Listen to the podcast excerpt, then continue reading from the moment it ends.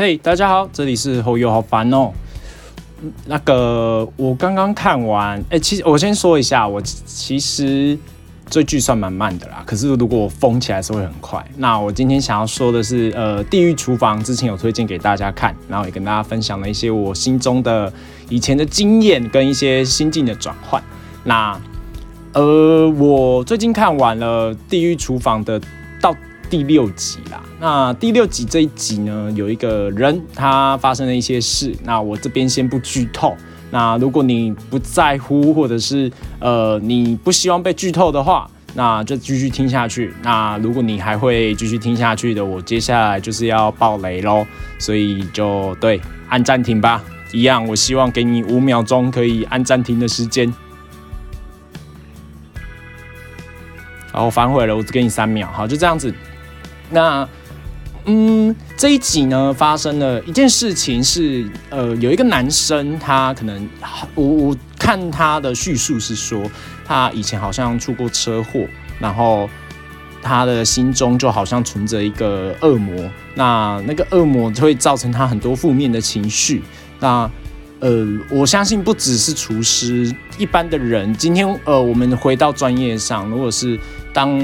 他是个厨师，而且他们是在地狱厨房工作。那我觉得，如果你的心情很不好，或者是你的态状态不是很 OK，是很负面的，其实这一切都是会反映到你在做的事情上面嘛。那包括做菜，可能不是说美不美味，而是他做出来，你你心情不好，你很难做出一个也会让人家心情快乐的食物。那包括画作是最明显的，诗词又更明显了。毕竟就是我们沟通的语言嘛。所以，呃，他发生的这件事，他可能因为以前的阴影，在地狱厨房的压力之下，就开始负面情绪慢慢的爬起来。那他在前一集第五集的时候，就有呃有一点算是崩溃，所以造成他呃还还不到崩溃啦，可是他的信心已经开始没了。那在第五集的时候，就同时间，呃，另外一队是女生队嘛。那另外那一队呢，他们就也有一个女生，他们两个其实都，这个男的跟这个女的，他们两个都非常有实力。那在第五集的时候，不约而同的，可能是压力的关系，可能是呃一直做不好的关系，或者我觉得其实他们就是没自信而已。那 Golden 在第五集的时候，对他们两个人都做出了一样的行为，就是。夸奖了他们。那我举那个女生在第五集的动作好，那女生在第五集，她一直一直用小小火去煮东西，那她也一再的重复确认自己的食物到底有没有熟，这个是不是最完美的黄金状态，我是不是该可以端出去了？她一直对自己的料理不是很有信心。那跟他同同一起搭档的人，他可能准备的是主食。假设他准备的是羊肉，那配菜的人已经准备好了，就会问他说：“你还要呃呃，主要是配菜要配合肉啦。”那他问他说：“你要几分钟？”那可能煎个羊排只需要六分钟，但是他却跟他讲他要十二分钟，要两倍的时间。那 Golden 就就就其实 Golden 是一个，如果你要求一个合理时间的状态下，他是都。就算你需要六分钟，但你跟他回报你要八分钟，他觉得 OK 没差。但是到 double 已经有点夸张，所以 Golden 就过来关心了。那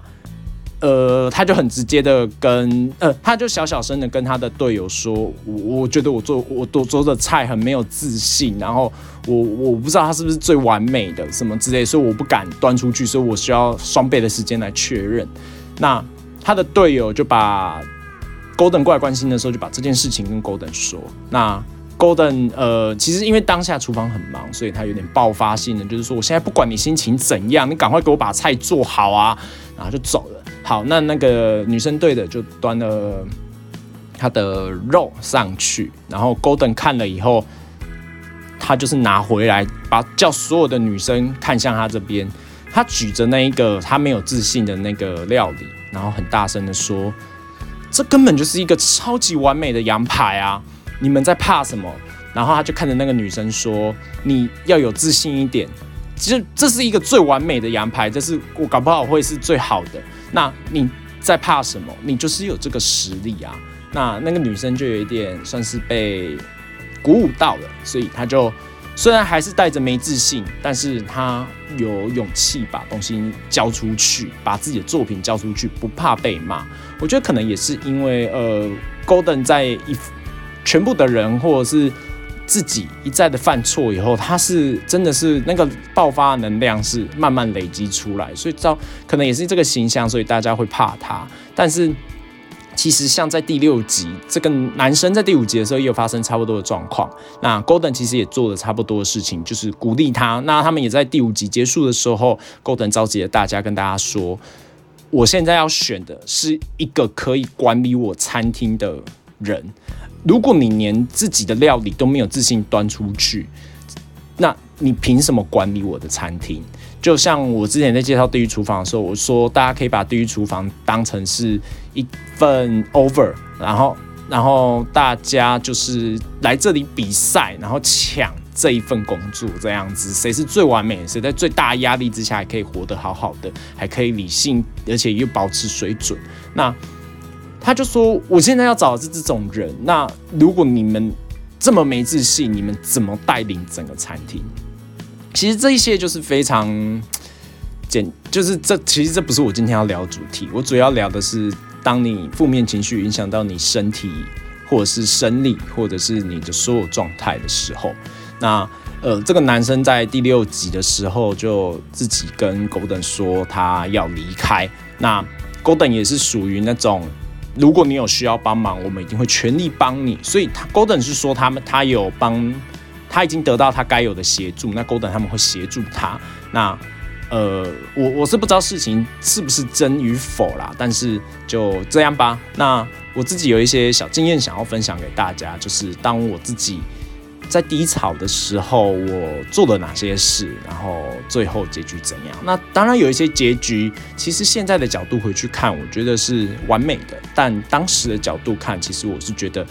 还蛮。蛮可惜的，而且在那个当下是真的会后悔，会觉得为什么？好，那我第一个小故事是，嗯，算是其实我到现在还是有一点不解的，然后也有一点没办法放开的，就是呃，因为我是单亲家庭，那我是由妈妈带大的，那我又有一个姐姐，所以其实我妈一个女生，她要养活两个小孩，那。还要包括生活基本支出跟学费，所有所有还有补习费。那呃，我们家有个观念是，只要小孩要学，家长就必须要尽全力的去支持小孩，然后去送他去呃补习也好，或者是请家教也好。那呃，我们我妈她算是比较偏物质方面的满足我们。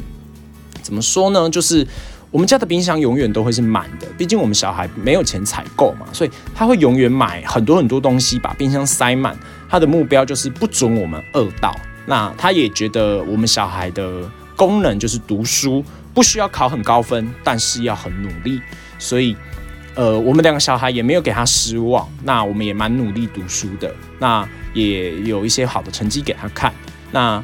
但是其实我小的时候没有感觉，因为小的时候变成是我妈，我们有什么物理上需要，她都会帮我们第一时间解决。那我其实也不清楚我妈的钱从哪边来的，但是她就是尽力去赚。然后很尝试，我早上起床的时候她已经不在家了，那我睡的时候她都还没有回家。那假日的时候也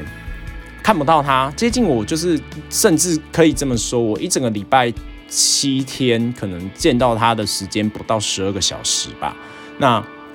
大家可能会说，那我们怎么上下课嘛？毕竟，呃，我还有经历过国小的阶段，就我妈就开始这样了。那，呃，我妈可能早上就是最后起床，然后她会很快速的化妆。以前我妈的那一台车的副驾驶座是没办法坐人的，因为她那边已经被她改造成她自己私人的。工具间嘛，应该可以这么说，就是呃，衣服也挂在那边，然后呃，也有甚至有抽屉柜是放他的一些文件跟一些小东西，那也有一些化妆品之类的，所以那边已经被我妈，我整台车已经算是我妈的移动工作室这样子，然后呃，所以他就可能会送我到学校，以后他就那个时候很早嘛，以前他大概七点多、七点半以前已经把我送到学校，送到我的国小。那我知道我妈就会开始在车上开始化妆，然后打扮，因为她是一个业务。那接下来就开始工作。那我下班的时候，有的时候她会请呃，我们有一她有一些很好很好的朋友是在做计程车司机的，那她可能就会请她的朋友来载我们，那钱就在跟我妈算这样子。那其实这一点也造成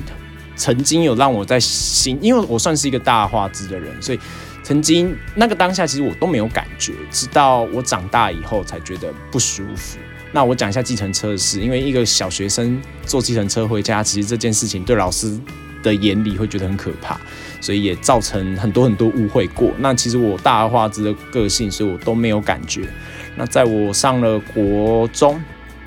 国对国中的时候，曾经有一阵子，我跟我的阿姨走的比较近，就是我姐的妹妹。走的比较近，那我阿姨也比较多时间可以陪我，那她就会带我去露营，带我去干嘛干嘛干嘛干嘛。那我很多很多的第一次，第一次爬什么山啊，或第一次去哪里啊，或第一次看到银河啊，什么之类的经验，都是跟阿姨一起走。那呃，我妈也很开心，我阿姨可以带我，因为她这样就可以全力的冲刺她的事业，然后可以养活我们，甚至存一笔钱，她还要养老。那哦，我们家还有一个观念是，如果你要生小孩，你要为这个小孩负责，而这个小孩不用为了你的老年负责。就是这是从我外公他们那一在更早以前就有这这么前卫的观念在他们的脑中，所以其实我们也是，就是如果未来我要有小孩，我就必须要为他完全的负责。对，好，那直到我长大有一次跟我妈大吵了一架，那吵完架的隔天，我刚好要跟阿姨一起去露营，那。吵完架以后，呃，他就我妈就讲出了一句说：“那你你你就跟你阿姨出去就好了。”然后我就很不爽，我就甩门就走掉。然后后来隔天，我阿姨也觉得啊，这气氛好尴尬，所以诶，我阿姨就在家族的群组说：“哎啊，那个。”就是等一下我们要去拿，就是我讲家族群组是我我妈我妈那一边所有的亲戚都在里面那种群组，他就在里面就是聊说啊，等一下他们要去哪里，然后什么之类的啊，如果大家有需要带什么东西，我帮大家带。那我妈在下面接了一句完全跟上面这句没关系的，就说对啊，不要出去以后就像丢掉一样，然后。我就有一点算是在车上爆发崩溃吧，我就有一点，其实有一点破坏了那一天的兴致，但是我当下不知道为什么，我就是崩溃，然后就开始跟我阿姨抱怨跟算诉苦。那我那一次就跟我阿姨讲了，说我从小到大很多的第一次的经验，很多的观念，很多的呃，包括不管是我遇到的，还是别人来跟我分享，或者是别人来问我的问题，其实有很多很多人会觉得说，哦，好像。我我我的我很成熟，然后我思想很很稳重，但其实有很多很多的想法，很多很多我给我身边朋友的意见，都是我阿姨给我的。那也因为我阿姨，所以我的算是三观还蛮正的。那我就有说，就是我我要的不是我妈生，就是她我要的不是打开冰箱满满的食物，或者是呃。打开衣柜，里面会有保暖的衣物。我要的不是这个，我要的只是很简单的。为什么你不能陪我？那小的时候当然是其实是不知道，呃，妈妈的辛苦，所以我就只是抱怨说，我其实没有要他干嘛，我只是要他假日的时候可以的话带我们出去走一走，陪就是陪伴比较重要。毕竟七天我可能见不到他。十二个小时的时间，就是其实我跟他讲说，我反而觉得我阿，我就跟我阿姨说，我反而觉得你比较像我妈妈。那呃，想当然那一次的露营，我的状态就非常的不好嘛，我就是一直觉得我很委屈，我很可怜这样子。那那一个状态之下，明明露营对我前几次那么多次的经验来说，是一个非常非常快乐的经验，但那一次的经验是，其实我到现在已经有点想不起来了。就是因为我那个当下，我只记得我情绪都很低落。就算是呃，今天大家准备了满汉全席，然后呃吃的很开心，或者是我们攻顶了，爬到山的最上面，然后呃人家请我吃什么之类的，我其实现在完我我稍微依稀记得，但是我完全忘记当下的那个快乐或者是那种兴奋感，我完全不记得。然后呃，我阿姨其实在我回程的路车上就有跟我稍微在。虽然去程的我在抱怨的时候，她就有在开导，但是回程的时候她又有在开导我第二次。那她这次的意思是说，你看一下你呃这两三天下来，明明就是我们是一个开心的出来玩，但是你都 get 的勉强。那他也没有怪我，所以他从头到尾都没有呃来责备我错，甚至阻止我脸这样，因为他知道我就处于一个不好的状态。那他的做法是。去跟大家说啊，这就是其实这就是小孩也是会有他们的需求，那他也同时间就是呃私底下暗自的跟，因为会一起出去露营的那些朋友其实都非常非常好，然后我也都认识那些阿姨叔叔们，那他就有说啊，就是反正有的时候可能我们要多陪小孩之类，就是可能对那些叔叔阿姨们会觉得有点文不对题嘛，我明明是在问你后又怎么了，怎么会？你跟我讲这个，那后来我想想也觉得对耶。我明明是出来露营是一个快乐的经验，怎么会因为我的状态或心情不好而造成我一直沉浸在一个不不不符合现在情绪状况的状况的这种状态啦？那我后来有试着都告诉自己不要这样，就是我好好的享受当下。可是，其实，在那个就可能像《地狱厨房》第六集这男生一样，他他的形容是直接用“恶”恶魔的啦。我是觉得“恶魔”这个词可能有一点危言耸听，但是我大概懂他的意思。因为不知道大家有没有这种经验，就是你其实不是故意的，你其实也很想享受在那个当下。你可能跟朋友聚餐吃热炒，你可能跟朋友唱歌在 KTV，但是。你就是没有办法提起那个劲，你知道吗？你就是一直也不知道怎么了，你就好像活在第二个世界，你们之间会有一个很大很大的落差。那我再举第二个例子好了，第二个这个例子应该会比较多人有感觉啦，也比较会有共鸣。就是呃，我大大是我们家的第二只狗，那想当然就还会有第一只狗嘛。那第一只狗的话，它叫比比。它是一只纯种的贵宾。那比比它的一生其实还蛮幸福的，但也可以说它不幸，就是它是呃，它的前主人是我们的一个很好很好的朋友。那它的前主人呃，因为比比是女生，那比比没有结扎。那比比它在大概四五岁、四岁、五岁、六岁这这三岁的时候。个别都生了很多很多小狗，那那些小狗呢？它的前主人都没有把它送出去，都自己养。那后来就是因缘际会之下，他呃，就是我们家可以收养一只狗，那他就说，那他就把最乖、不会叫，然后又很粘人的比比是他的最爱，就是。毕竟他是妈妈嘛，那他他最后妈妈跟狗妈妈跟狗爸爸就是最后选择是把狗妈妈，也就是比比送给我们认养。那呃，所以比比到我们家的时候已经七岁了。那他的一生，我之所以会说他不幸的原因是他很少吃，哎，接近没有吃过狗饲料，它都吃人类的饲料，所以造成其实它的。身体状况非常的不不好。那到我们家的时候，我们家就是给它吃饲料，因为可能这也是我外公那边就我妈那边的观念传下来吧，就是狗是来陪伴我们的，所以你要把它永远告诉自己，它是一只狗，它不是人。那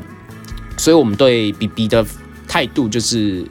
它如果要吃人类的食物，那就是水煮的东西，然后。不然它就是吃饲料，但是它就会故意拒吃，大部分的狗狗都会这样，所以就造成我们很难教它啦。那它剩下来所有的规矩都很棒，也不会叫，也不会吠，想上厕所也会走到阳台告诉我们它要上厕所，甚至自己到厕所里面去尿在排水孔那边。那它是一只非常乖的狗，直到呃我高三的时候，那时候我刚好要准备考试，考大考，大家应该都一样。那那一段时间我就是嗯很早就出去去学校上课嘛。那下完课补完习以后，我还会继续留在补习班读到补习班关门。那补习班我记得它关门是十二点，所以其实我到家里的时候，整个整理好、洗好澡什么之类的，其实已经快一点了。那就没就是根本，其实在我准备考试的那一年，我其实完全没有在跟狗互动。我回家就是哎看到它。开心的过来，然后摇摇尾巴，我就摸它一下，我就进房间，然后去洗澡，然后就是没有什么互动到。那在我考试前的，好像两个月吧，还四个月，我忘记了，就是有还有一小段时间，呃，B B 就急性的发炎，然后就当晚就过世了。那他过世的原因其实就很简单，就是肾衰竭。那他的肾已经衰竭一阵子，那他的。肾发炎一阵子，大家知道，其实狗狗耐痛度非常高，它不会让主人发现。那它衰竭了很，已经严重到已经破坏到其他器官，也因为它的肾发炎而跟着发炎，所以其实它已经完全是来不及救了，因为全部都坏掉了。那它到那个状态的时候，大家知道，其实狗它们会有一种习性，是当他们好像会知道自己要准备，呃，去世，所以它不想让主人看到，所以它会一直躲起来，不让，呃，主人难过吧，或者是不让主人看到，这是他们的习性。它就是反正它会远离群体就对了。那那个晚上它就是一直躲起来，我们真的都找不到它。那这时候我心里大概就有个底了，但是我告诉自己不会的，所以我就把他，就是反正我我就一直劝。我妈说：“赶快送他去急诊室。”那我们就送他去急诊室了。那在急诊室里面也都就是医生就赶快先帮他打一些紧急的药。其实我已经完全忘记那个当下，因为过没多久我就陷入 B B 已经过世了这个消息的低潮当中。那我又要准备考试，我就当下我我产生的一个想法是：我我读那么多书干嘛？就是。我就算很努力、很努力的考到全部都是一百分，那我我我我我还是没有办法把 B B 救回来啊，他还是死了，然后还是非常难过。那那个状态之下，我就浑浑噩噩的，然后每天都不想读书。那补习班老师也察觉到这一点了，然后就觉得我很怪。那他就有。问我怎么了，但是我就是不想讲，我就就是我也不留下来自修了，我上课也都在放空，我其实也不知道为什么自己会这样，但是那是我人生第一次，如果把狗也比喻成人的话，真的是我人生中第一个离开我生命的人类这样子，那。我真的是没有办法承受那个打击啊！是我妈、我姐也都没有办法，我们家就处于一个非常低迷的状态。那，诶，讲一个东西让大家哭一下好了，就是如果你对狗狗也有感情的话，就是呃，那一只狗狗它都会跟我妈一起睡，就比比会跟我妈一起睡。那它，呃，它很喜欢把下巴靠着我妈的手臂这样睡着，那在盖棉被这样子。那那个晚那几个晚上，呃。没有人靠我妈的手臂，所以我妈不习惯，就睡不着，睡不好。呃，我妈跟我，我们其实都有一种失眠的状态。那她为了让自己舒服，所以她只好拿另外一只手去压自己的手，然后装将装作啊还有狗狗在这样子，她才睡得比较安稳一点这样子。那。呃，那一阵子确实也对我打击非常大，所以我的成绩是非常有明显的往下掉，然后呃，专注度所有的一切全部都毁掉。那那个当下，我其实有一种觉得，就是其实有的时候人生很神奇，这个低潮不管你受了再多辅导，因为其实这件事情，我我觉得我我一开始觉得我不能把它憋在心里，我必须要把它释放出来。我我还是要做好我该做的事。那我又把这件事情跟我一些朋友说，那当然也弄哭了一些人啊，而且哭的还蛮严重的。那我以为我这样就会释放，结果没有，就是所以我才前面想说的是，呃，人生真的是很神奇，你想尽了千方百计想要让自己恢复状态，但其实有的时候就是那个点没有到，我就是突然间有一个点到了，我就觉得，嗯，而且。哦，而且我这个点是前面就已经有人跟我讲过这句话，但那个当下我没办法理解，没有办法释怀。就是你你家的狗愿意看到你现在这样子吗？他一定希望你开开心心的。其实这句这那一次那个点把我自己打醒的人，其实还是我自己啊。所以我真的觉得，像现在有很多人可能会跟我说啊，情绪状况不好，或者是他有什么状怎样，我应该。会跟你说，如果是我遇到这状态，我会怎么做？最后我都会补上一句，但这全部还是折旧于你。其实这个听起来很像废话，但是就是因为这很多很多是这种经验。其实所有最后做决定或是把自己点醒的，还是你自己。我们外人、第三者在讲再多，全部都是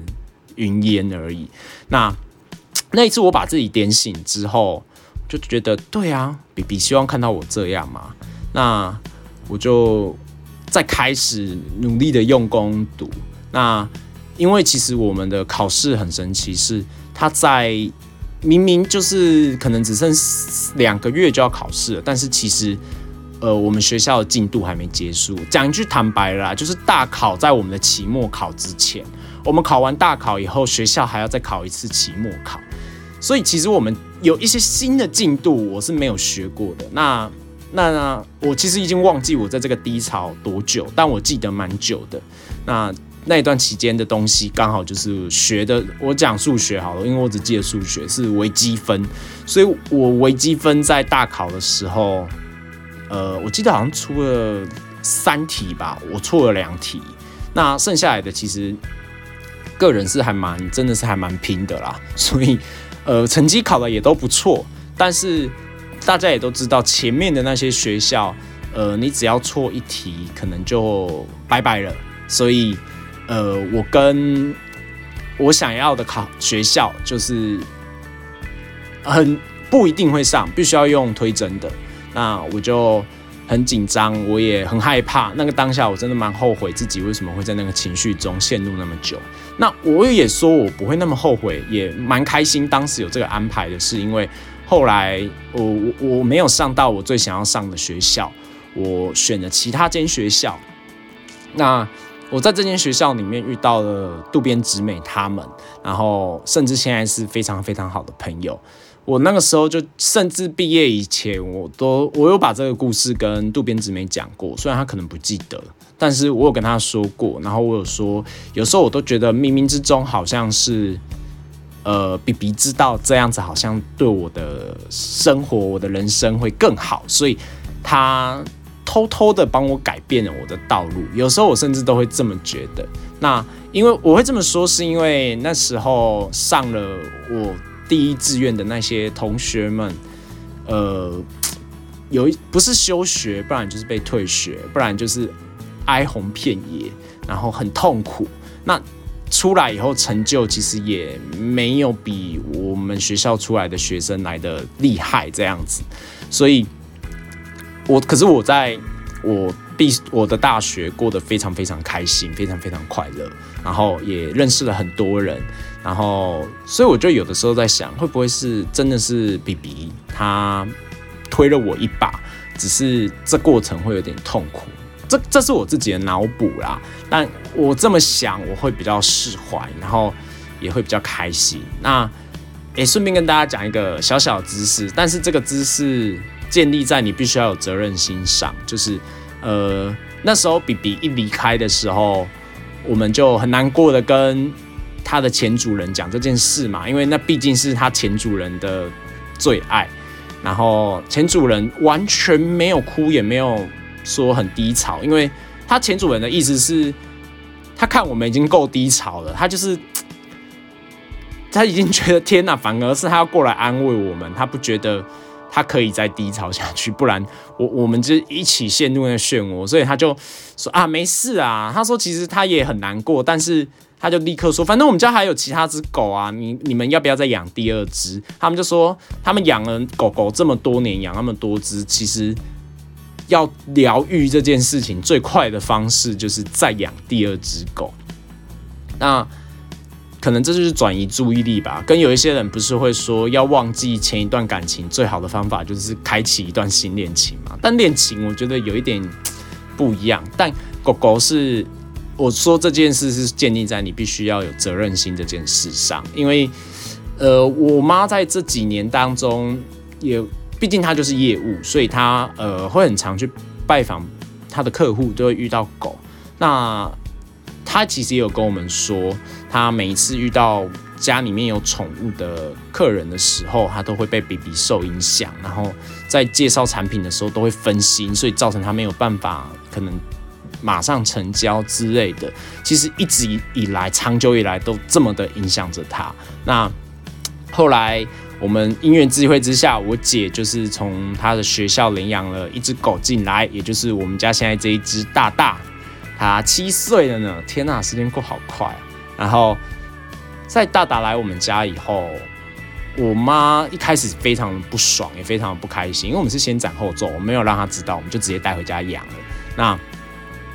他一开始对大大非常非常的不满意，然后甚至是会就是对他大吼大叫。但其实狗听不懂你在干嘛，它只觉得你主人生气了，它会心情不好。那我妈是不会打它，但是就是会就是把它当成出气筒一样。那可是，再过个好像一两个月之后，就就不一样了。我妈比我们还要爱惜大大，然后这次呃真的是学乖了。她从小到大都是吃人类，呃，都不是吃人类食物，是吃饲料长大的。那大大就过得很开心，甚至光吃饲料，他就可以到过肥胖程度。那后来我妈就就。就我姐有私底下问我妈啦，她是这个状态就消失了，甚至因为养了一只新狗狗，所以跟更多人有更多话题这样子，所以呃，他才稍微走出这个阴霾。但其实到现在，呃，我们对 B B 还是会有一个不知道。我刚其实自己讲讲也讲到快要哭出来。那我有跟大家说过，我会有一个习惯是，当我人生出现一个。重大转变或者是重大情绪的时候，我都会记忆一首歌。那那个当下，我们三个人其实做了一样的事，所以这首歌现在在我们家算是也不是说不能播啦，但是播出来就是呃，我们会想起这件事而稍微低落一下下，就是郁可唯的《暖心》，不知道大家有没有听过？我觉得这首歌也蛮好听的，然后甚至。呃，我记得我大学的时候在唱 KTV，有朋友点这首歌。那那个当下 KTV 毕竟黑黑的，所以其实那是我经过 BB 这件事情之后，又在就是很久都没听了。结果在大学的大一的某一天，忽然听到这首歌，其实我是那个时候在 KTV 是已经哭出来了，那也也也止不住。就是我不知道哎，就是明明已经过了这么久，虽然没有到一年的时间，但也已经过了好半年以上了，怎么情绪还这么浓？甚至我现在自己讲起来，我也觉得有一点呃，快克制不住了。所以就就还蛮惊讶的，甚至呃后来我也就忘记这首歌，呃是我那个时候的记忆点，然后一直到我出社会。然后某一天，我记得好像是在剪头发吧，剪头发排队的时候，就那种百元理发的时候，广播忽然传来这首歌，我我也有进入了那种，我就直接称它为放空好了这种状态，然后就很心情很不好。那理发师问我要怎么剪，我其实也都我我正常是会讲得出个什么，但我那一天就是脑袋就都是这首歌的旋律跟。以前 B B 跟我们很快乐的那些时光，然后，但是我我明明想的这些这些快乐的事，但是我表现出来好像我是一个呆滞的状态，就不是在现场的感觉啦。那也就反正那一天剪的头发我也不是很满意。好，那我我我还蛮惊讶，自己竟然过了这么久，已经大学毕业了至少四年的时间，听到这首歌竟然还会进入那个状态。但是当然状况有好转，是会越来越开心。也就像我说的，有时候我甚至觉得 B B 他知道我未来走这就是进这间大学会比去我的第一志愿还来得好，所以好像。就是这样推动了我，让我来这，可能也是这种想法，所以让我的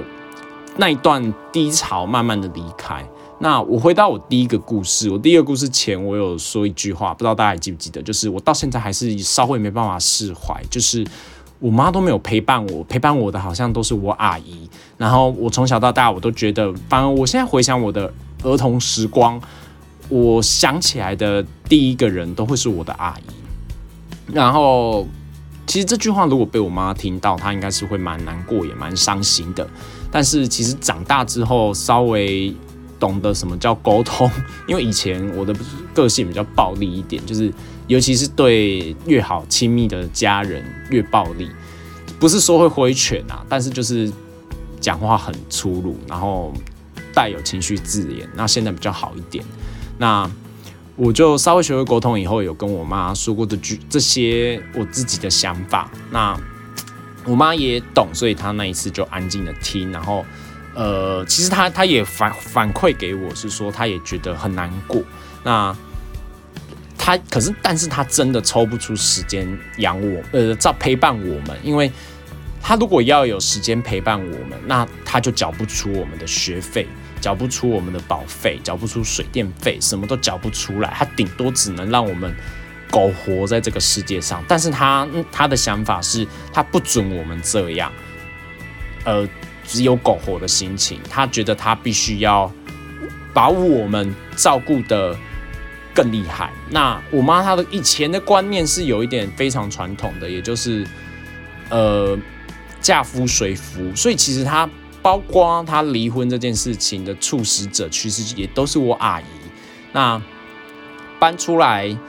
独立养我们两个小孩，她告诉自己的是，他不能让人家发现我们家是低收入户，就是他的目标是他不准他自己去领低收入户证明这件事，所以他很拼，他要非常的努力，他还要付房贷，然后所有的一切，所以呃。他可能都真的是很少回家，我觉得他就有点，你就把他想象成我读书的那个时候，早上六点多起床就冲出去学校，他也是读读读读读读到补习班下课，自己继续去自修，自修到十二点。那我只维持了最后冲刺的那一年是这样，但我妈是从我小时候到长大都这样，直到我们进入大学，她才有一点松了一口气，然后觉得。比较好，但其实这件事情我不知道为什么，其实在我心里面没有妈妈的陪伴这件事情一直没有办法释怀，所以其实现在包括我已经长大，甚至出社会一阵子，我有很多很多的，不管是社会上人际关系上，或者是职场上的问题，我还是不会跟我妈说，甚至不会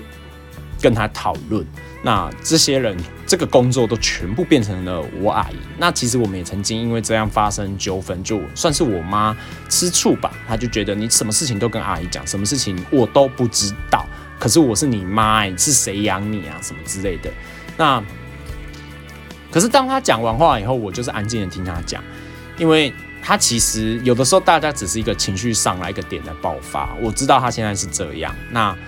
我就让她爆发一下，爆发完其实她自己知道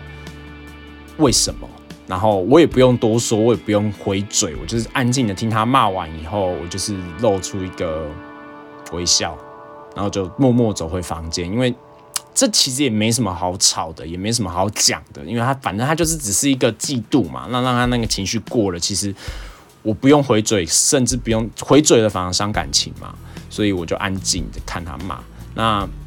我还是没有办法把事情跟我妈说，这个可能也造在我妈她的人生中也造成一个她觉得是她的污点吧。那后来，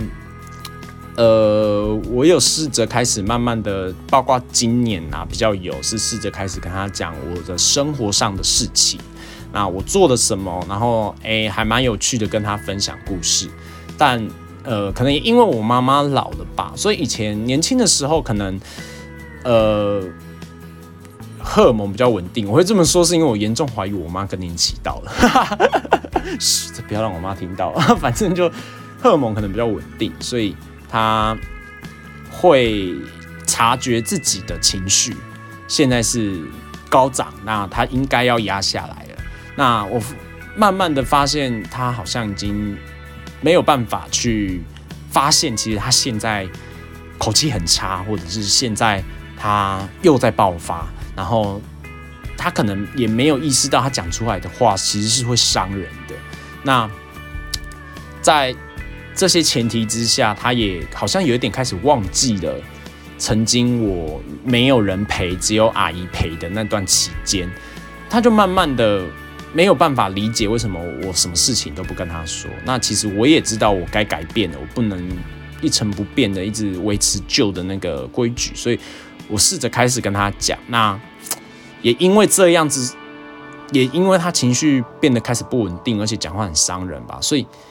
我反而很常跟他分享事情以后，我莫名其妙的被他骂了一顿。那我一直告诉自己，这不能成为我要跟妈妈就是弥补过去我小时候那一段的那种过程啊，因为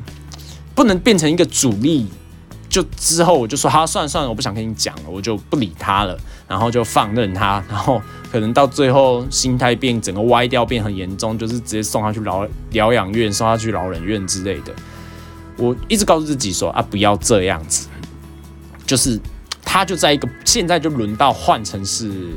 我妈，你可以这么想啊，我是这么想，他现在就在一个不好的状态之下，那他也不是每一天都这么不好，他也有。快乐开心的时候，那我现在的做法是反过来，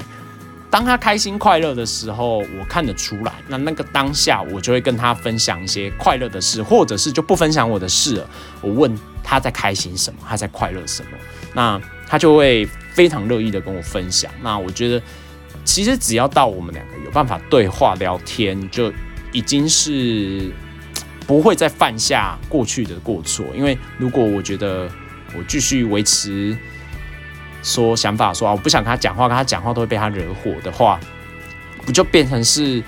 我们我小时候的状况颠倒过来了吗？就是他变成我没有人陪，就是只有物质上的满足。那我变成他，我不想陪他，那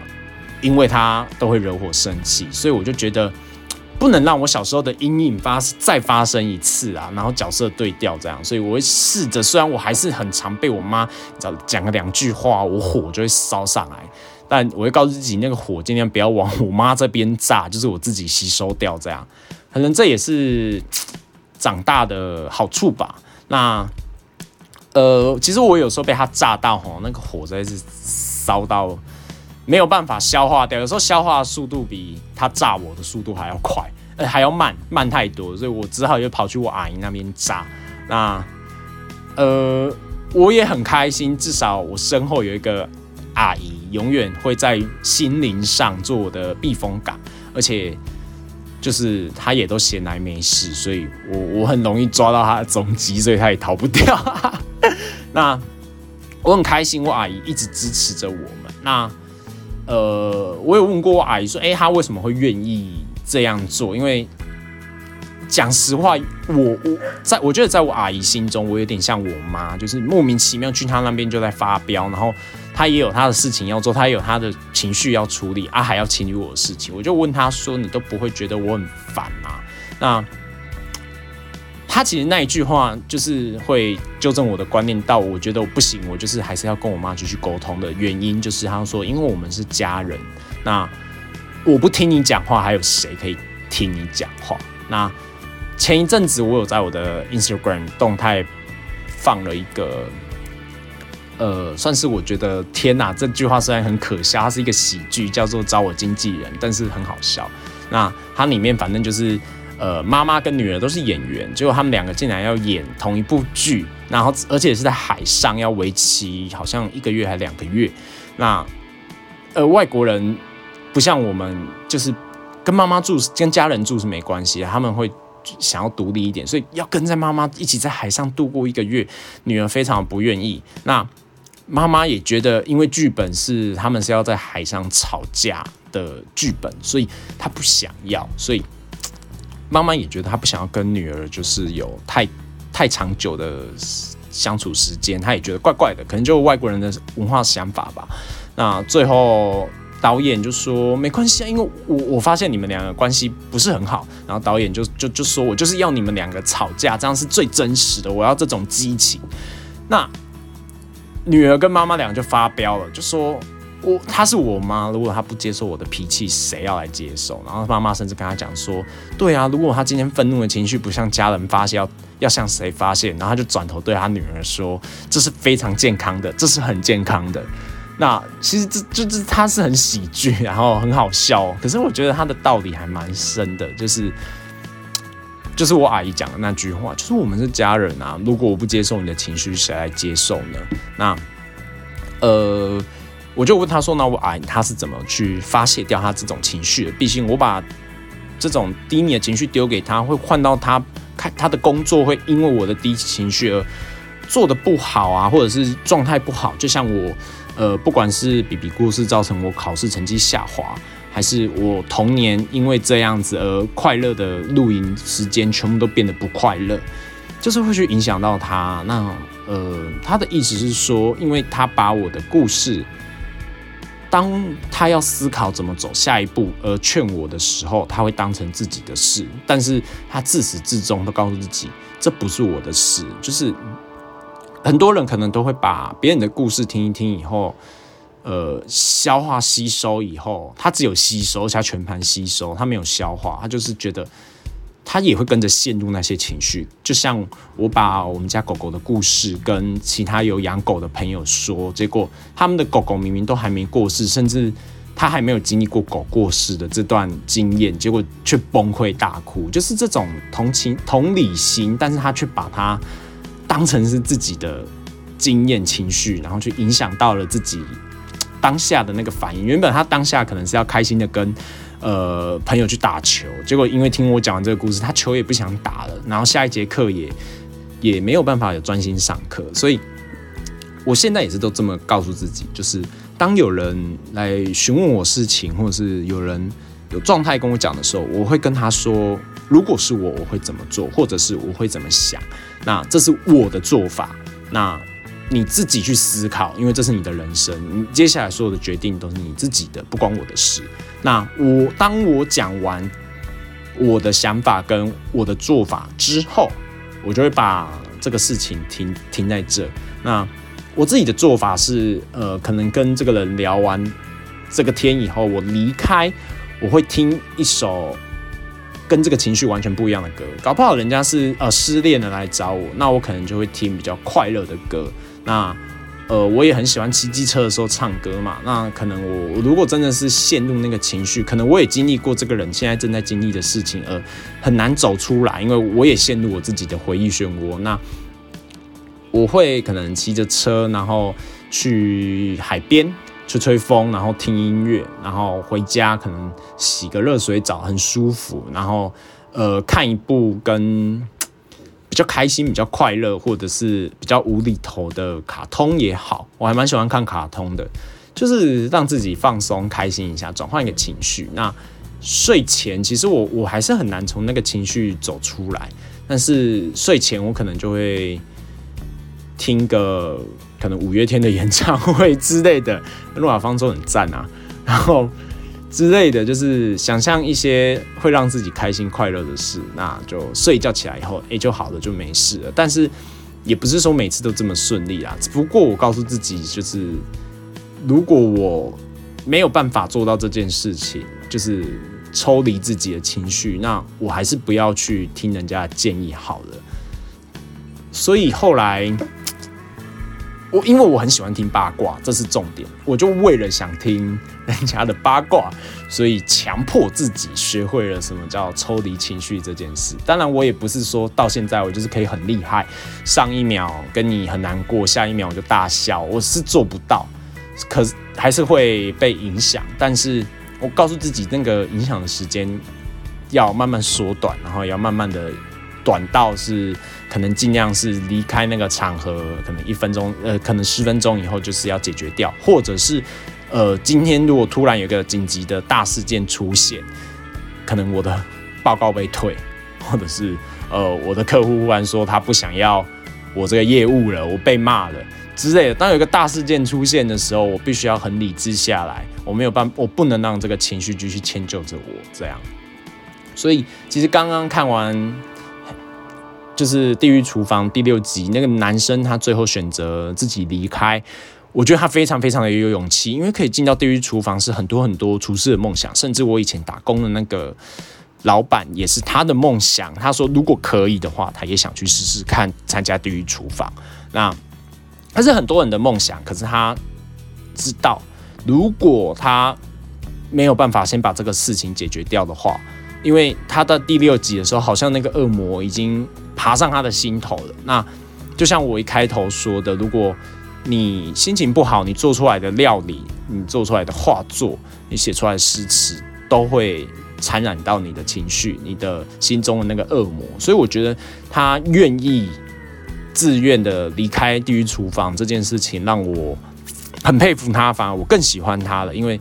他知道他在做一件对的事，他继续留下来，搞不好恶魔越来越强大，他也只是被骂的，然后也只是让大家觉得他很不 OK，那也搞不好会把这个情绪传染出去给更多人，那传染给客人，我觉得还 OK，毕竟就过客，但是如果传染给自己同队的。队友，那这时候就不是一个人的问题了。所以我觉得他在问题一开始有症结点的时候，就自己下定决心、鼓起勇气，选择离开地狱厨房，让我还蛮佩服他这个勇气。因为其实有的时候遇到我自己遇到一样的状况，我是没有办法提起那个勇气的，我是软弱下来的。那所以才有感而发的想跟大家分享，就是啊，我曾经也有过这种经验，然后因为自己情绪低潮，而造成应该快乐的事情没有快乐，或者是造成我正在要处理要专心的事情没有办法专注，然后呃造成后续的这些蝴蝶效应，所以我还蛮佩服他有办法立刻知道自己的问题，而鼓起勇气去去。呃，算是放弃这个最好的机会，这样子。虽然有可能他也不可能赢得第一名啊，不过他在第五集的时候被夸奖到，就是说他的料理真是好吃到那个厨师要把他，就是评审厨师想要打包回家。所以其实有时候我就觉得很好笑，他前前面。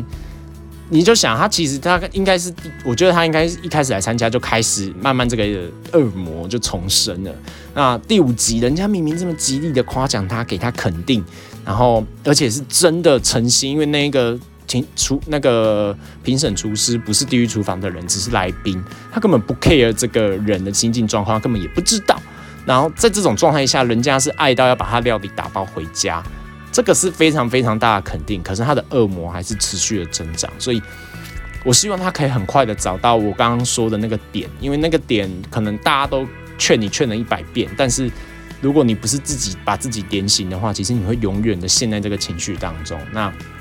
不管你现在人生当中是不是有遇到一样的低潮，呃，我希望。大家开始试着学习，就是我很常告诉自己，就是我刚刚说的，你可以，你一定可以难过，而且你一定要难过，因为这是你的回忆，你的珍贵的一个，你之后回想你会深印象很深刻，这是很深的一刻。但是你要告诉自己，慢慢的把这个时间缩短了，不可以再这么的长了。像我考试那一段期间。就蛮长的时间，所以我的成绩真的是，毕竟我整个微积分我上课都没听到，我都不知道我原来我那时候脑袋到底想什么。我现在回想，全部都是空的。然后其实也造成我大学，天啊他妈的好累哦！干，如果有跟我一样学工程的，应该就知道什么叫公数，什么叫单超，哦，好累哦！也就是我微积分本身就很烂。哦，好啦，那这是我今天想跟大家分享的小故事，然后呜也讲蛮久的时间了。好了，那就这样子啊！我是后友，如果有其他的想法，或者是你有更好的意见，可以更快速的走出这个赶走这个恶魔，或者是很好的方法可以缩短你自己的这种低潮的时间的话，也可以分享给我。那在 First Story 或者是 Instagram 搜寻后又好烦哦，或者是就是 H O U Y O U h o You Annoyed 也可以找得到我。好，那就这样子啦，我们下次再见，拜拜。